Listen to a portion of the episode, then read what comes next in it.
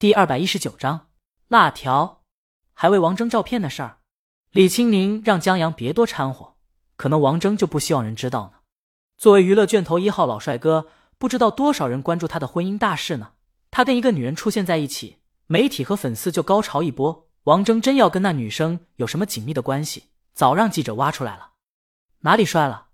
江阳转过身，不服气。他是娱乐圈。李青宁亲他一口。在小区，我老公最帅了。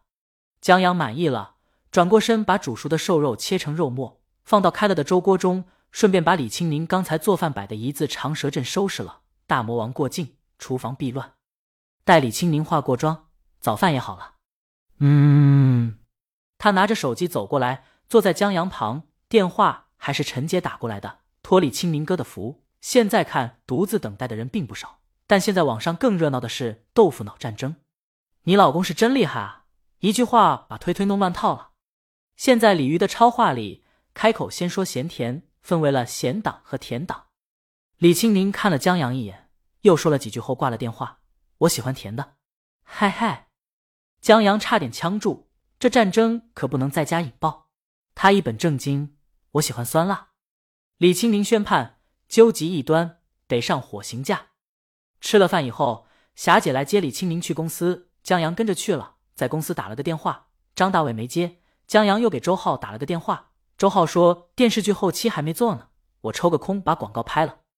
演员已经选好了，士兵是电视剧中扮演黑藤的那个演员，在戏中有黑藤病的戏份。周浩和江阳发现这演员平时看不出来，演病的时候还挺好，就跟真的有病一样。关键他那瘦弱和憔悴的样子，特符合士兵九十天时的状态。周浩就用他了。至于公主，他们找了个漂亮的芭蕾舞演员，演技不演技的不重要，关键在于气质。这么说，张大卫不在？江阳纳闷，他挂了电话，打算去话剧团，顺便拐到张震家看看。江阳刚要跟李青宁打招呼，发现他在会议室开会，就隔着玻璃做了个走了的手势。在说话的李青宁朝他点了点头，又继续开会。江阳出门碰见了狗子，这位为了五险一金而折腰的乐队鼓手，他领着他媳妇来上班了。作为地理杂志的签约记者，狗子他老婆和地理杂志是合约制，就一个选题一个合约，若有适合他拍摄作品的合约，就会提供经费交给他做。现在不适合外出，自然就失去了来源。狗子放心不下他老婆，俩人就开始上下来公司。陈姐觉得只要不影响工作，也无所谓。张大卫、石头、三哥和狗子，他们这些玩摇滚的经常在一起。江阳问他：“狗哥见张大卫没有？”狗子正好知道在小羊圈胡同呢。谢了。江阳上了电梯，转乘地铁向胡同。现在已经过早高峰了，车上人很少。江阳找了个角落坐下，想起了浴火重生。他打开手机，发现浴火重生自关了私信以后，再没发过视频。到站了。他下了地铁，拐了几个街头，到了小羊圈胡同。刚拐进去，迎面碰见了戴帽子的张大卫。张大卫见了江阳，扭头要走。江阳叫住他：“大卫，有本事你这一辈子别去剧团。”张大卫停下来，拍戏也就江阳用他，现在拍了，别管以后出不出名，现在还没播呢。而江阳给的片酬也不多，江阳也给不了太多，本来预算就不高。也就是说，张大卫不想卖羊肉串的话，话剧团是他唯一的路。王大爷现在不止跟话剧团共用一个剧场排戏，王大爷还在话剧里本色演出呢。张大卫躲是躲不过去的。他转过身，指了指自己左眼眶，上面一圈淤青。我正为这事发愁呢。江阳惊讶：“谁打的？王征那孙子呗，还他妈是谁？”张大卫说：“他也没吃亏。”给了那孙子胯下一脚，反正也用不到了。至于吗？为什么？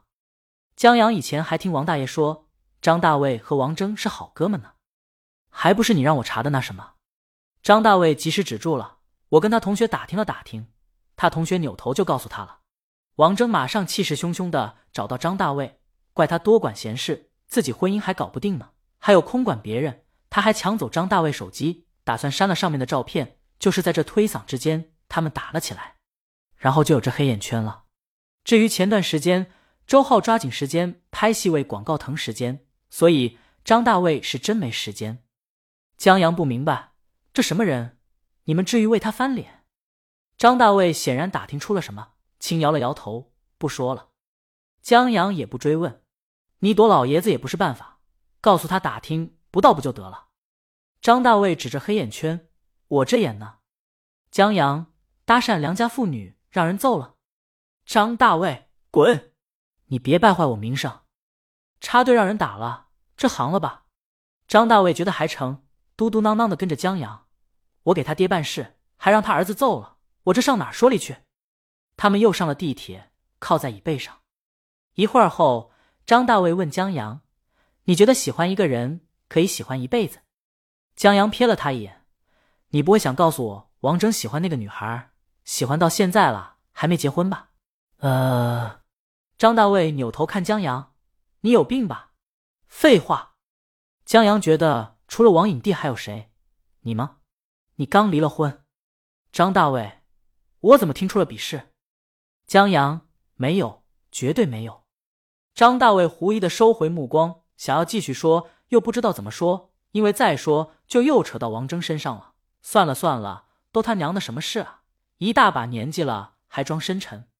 他们从地铁下来，到剧团的时候，看见石头在剧场门口卖票。今儿早上。王大爷他们有戏，现在买票进去的都是附近的大爷大妈，票价不贵，他们就三三两两进去消磨时间了。石头属于闲着也是闲着，来门前的小屋子客串一下售票员。见到江阳，石头说他来的真不巧，小剧场下午才腾出来，要不然江阳就可以看看排练的效果了。说着话，石头顺手抽出一袋辣条，自己整了两口。唉，江阳和张大卫张大嘴巴。你这售票的吃辣条，你女儿昨天还是前天放这儿的，叫什么烤鸭辣条？石头把袋子从售票口递出来，让俩人尝尝。江阳忙和张大卫一起摆手，不了不了，这大夏天的过了个夜就算了。江阳，你俩可真是好朋友，一个请吃过夜烤串，一个请吃过夜辣条。石头误会了不是？你当我和他一样奸商呢？他拿起一个箱子摆桌子上。里面全是辣条，这玩意儿上瘾。我把你女儿的吃了以后，又买了一箱，然后三人就钻进卖票亭子里吃起了这玩意，的确上瘾。本章完。